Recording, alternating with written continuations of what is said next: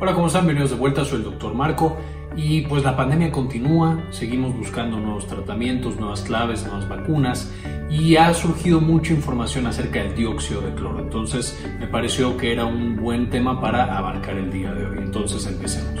Entonces el dióxido de cloro es una sustancia muy sonada y que se está volviendo muy famosa justamente por eh, la pandemia.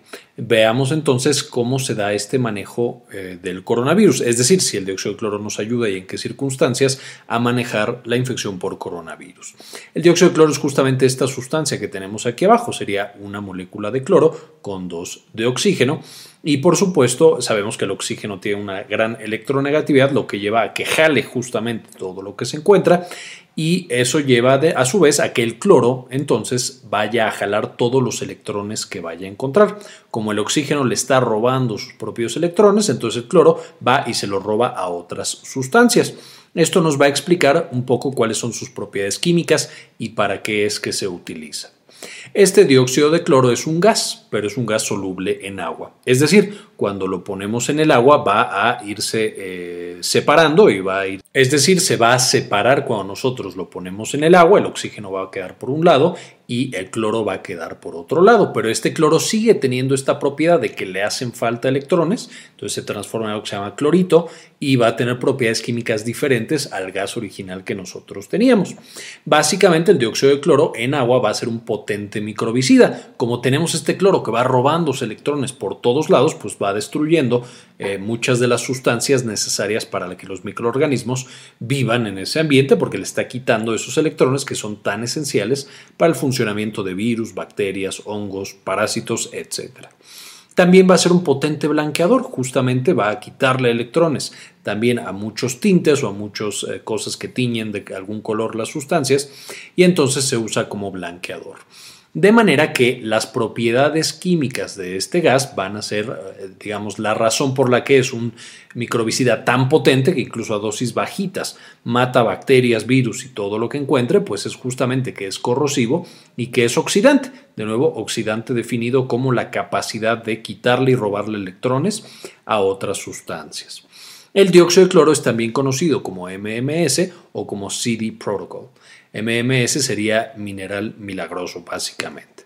Entonces, tenemos que esta es las generalidades de esta sustancia. Ahora, ¿cómo funciona? Ya lo mencionamos un poquito, pero cuando, cuando nosotros agarramos dióxido de cloro y lo ponemos en agua, es bastante estable. Entonces, dentro del agua va a disolverse y va a empezar a robarse electrones de todas las otras cosas que encuentre alrededor. Y eso, por supuesto, lleva a que si yo tengo un microorganismo, el microorganismo, por ejemplo, esta bacteria, pues tiene muchos electrones en sus proteínas, en sus lípidos, en sus carbohidratos, en todos lados. De manera que este dióxido de cloro, al robarle todos estos electrones, básicamente va a partir completamente a esa bacteria, virus o parásito. Y es un eh, microbicida muy bueno debido a que no se puede generar resistencia eh, a diferencia de los antibióticos que van a interferir con, por ejemplo, vías metabólicas de la bacteria y entonces las bacterias se pueden adaptar para generar resistencia. En el caso de este tipo de microbicidas no es posible adaptarse porque químicamente estamos arrancándole electrones a este microorganismo. No hay manera de quitar ese efecto. Ahora, el gran problema es que así como le quitamos electrones a las bacterias, a los virus y los destruimos por completo, pues las células de nuestro cuerpo también tienen electrones y también son indispensables para que funcionen nuestras proteínas, nuestras grasas, nuestros carbohidratos, etc. De manera que el dióxido de cloro, especialmente en concentraciones elevadas, pues va a tener el mismo efecto sobre las células humanas, es decir, va a destruirlas completamente.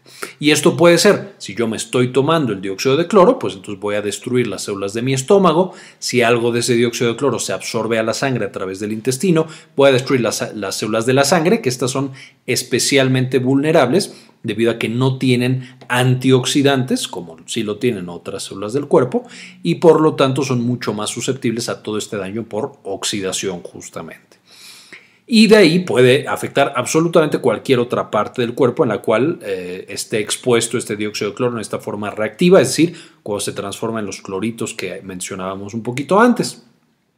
Esto nos lleva a que podamos tener muchos tipos de toxicidad por tener altas concentraciones de dióxido de cloro. Cuando lo consumimos en dosis altas, es decir, más de las dosis microscópicas que se usan para limpiar el agua y para desinfectar el agua, podemos tener náuseas y vómito justamente por el daño tan intenso a la mucosa gástrica y en general al tracto gastrointestinal eh, podemos tener deshidratación eh, porque empezamos a perder mucho líquido. Vamos a empezar, eh, debido a esta pérdida de líquido, a tener hipovolemia, es decir, muy poquita agua en la sangre y eso por supuesto nos lleva a hipotensión. Podemos tener arritmias y toxicidad cardíaca que lleven a que el corazón falle completamente. Daño hepático agudo, justo el hígado al notar que tenemos esta sustancia tóxica en la sangre, pues trata de destruirla y de limpiarla, pero eso puede llevar a que el propio hígado sufra un daño a veces irreversible. Un nivel bajo de células en la sangre, y esto es lo que, lo que mencionábamos, que las células de la sangre son especialmente vulnerables a este tipo de toxinas que son eh, oxidativas y no se pueden defender bien, por lo que mueren más rápidamente. Y vamos a tener también choque y muerte.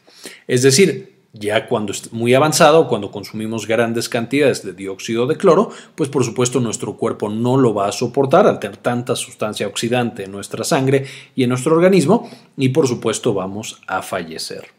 Debido a este riesgo de intoxicación, para empezar, el etiquetado de todo el dióxido de cloro en el mundo, producido de manera industrial, pues va a tener estos simbolitos el de oxidante, el de sustancia corrosiva, y de hecho tiene una manita que se quema cuando le ponemos mucho dióxido de cloro, de toxicidad aguda, y esto por todo lo que estábamos platicando de que genera una oxidación muy muy importante, y por supuesto de daño ambiental, porque al ser tan reactiva, esta molécula de cloro, que se convierte de nuevo en clorito, pues va a destruir básicamente cualquier sustancia viva y entonces puede dañar la tierra, a los animales, a las plantas, etcétera, etcétera.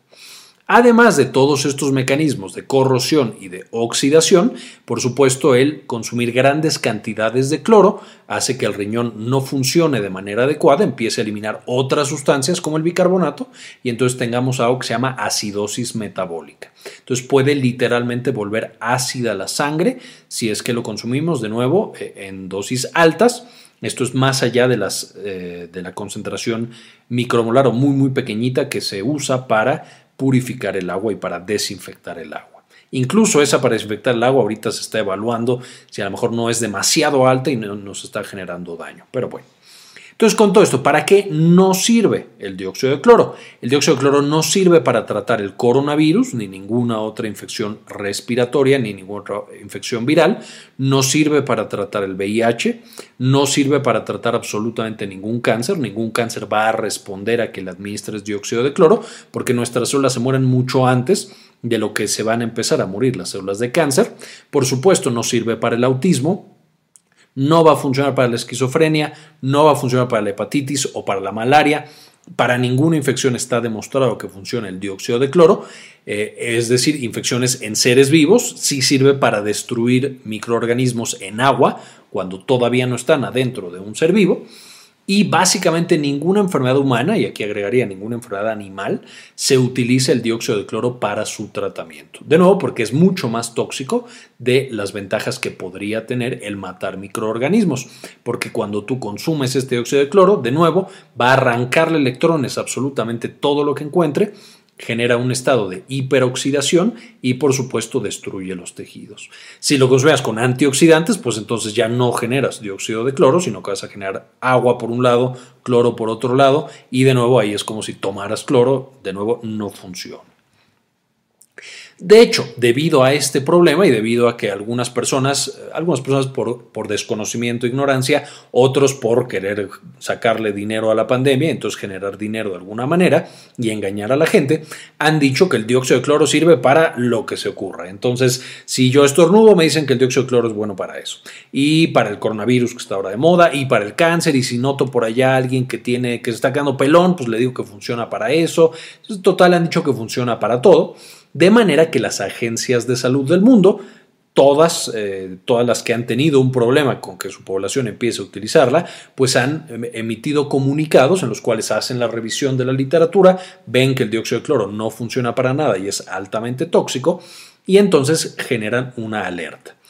Ya hemos tenido la FDA de Estados Unidos, COFEPRIS aquí en México, Anvisa en Brasil, la EMA en Europa, el Instituto de Salud Pública de Chile, DIGEMID en Perú, la Organización Panamericana de la Salud, la OPS, que es como la OMS pero solo para eh, América, y muchas otras en prácticamente todos los países de América, eh, aunque por supuesto en otros sitios del mundo pasa lo mismo, ya han sacado una advertencia para que no se consuma dióxido de cloro.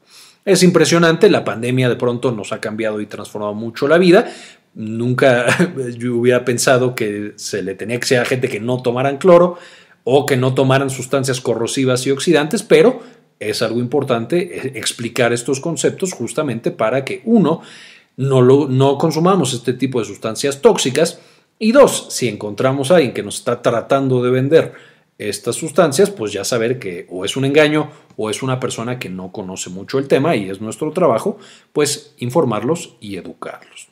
Entonces con esto un video cortito, básicamente aquí terminamos. Quiero agradecer muchísimo a todo el equipo que nos apoya eh, detrás de cámaras aquí en Synapsis EMP y especialmente a los que no solo se suscribieron, sino que generan una donación mensual de uno de dos dólares al mes que es realmente indispensable para que continuemos trabajando y subiendo este tipo de contenido.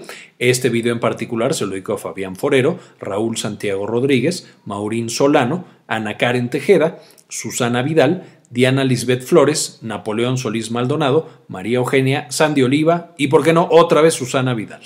Muchísimas gracias a ellos.